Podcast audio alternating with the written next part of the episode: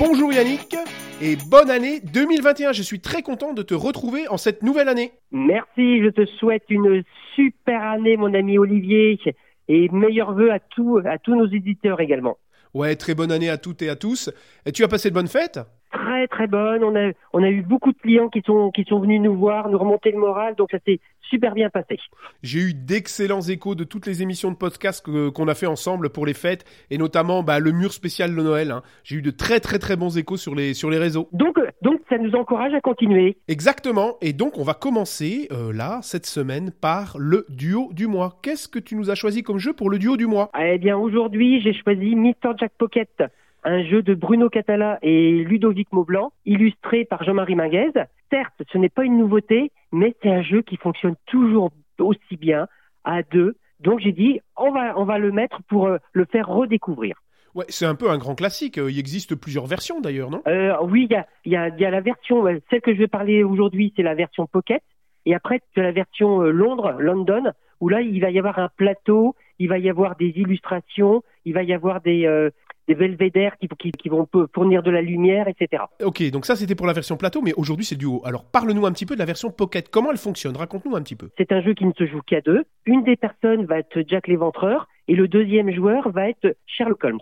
L'objectif de Sherlock Holmes, ça va être découvrir qui est parmi les neuf personnages Jack l'Éventreur. Et pour Jack l'Éventreur, l'objectif, c'est d'obtenir six tabliers. Comment est-ce qu'on va faire pour jouer? C'est très simple. Tu vas avoir neuf tuiles personnages. Ça va confectionner le plateau. Sur ces tuiles, tu vas avoir des personnages différents et tu vas avoir des rues et des palissades. Évidemment, quand tu es face à une palissade, tu ne vois pas l'intérieur de la ville. Quand tu es face à une rue, tu vois l'intérieur de la ville. Et on va positionner autour de nos neuf tuiles trois petits personnages. On va mettre Sherlock, le docteur Watson et Toby le chien. Comment est-ce qu'on va faire pour jouer? Le premier joueur va lancer les quatre jetons action. Il va choisir une action parmi les quatre. Le joueur suivant en fera deux. Et le premier joueur fera la dernière action. Les actions, c'est quoi? C'est par exemple, je vais intervertir des tuiles de place. Je vais tourner une des tuiles de un quart de tour ou un demi-tour. Et une fois qu'on aura fait nos quatre actions, Jack l'éventreur devra dire s'il est visible ou pas visible des personnages qui sont autour. S'il est visible, Sherlock Holmes va, ré- va récupérer un, un petit élément, un indice, et s'il n'est pas visible, Jack l'éventreur va récupérer un sablier. Alors tu vas me dire, mais c'est bien beau ces sabliers, mais à quoi ça sert?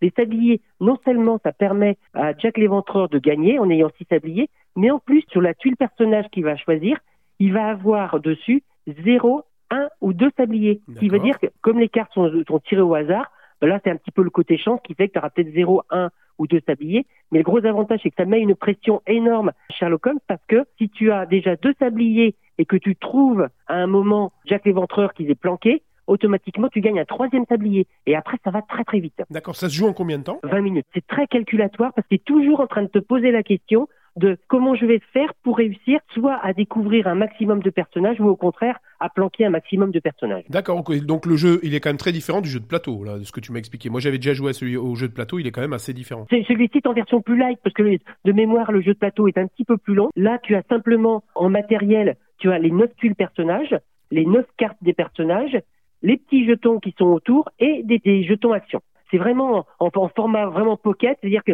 c'est un jeu que tu vas glisser dans, dans- dans ton sac à dos quand tu vas faire une randonnée, tu vas glisser dans une poche quand tu vas aller te promener. Voilà, c'est vraiment un jeu qui fonctionne super bien. Donc Mr. Jack Pocket, tu nous rappelles les auteurs et l'illustrateur? Oui, les auteurs sont Bruno Catala et Ludovic Maublanc.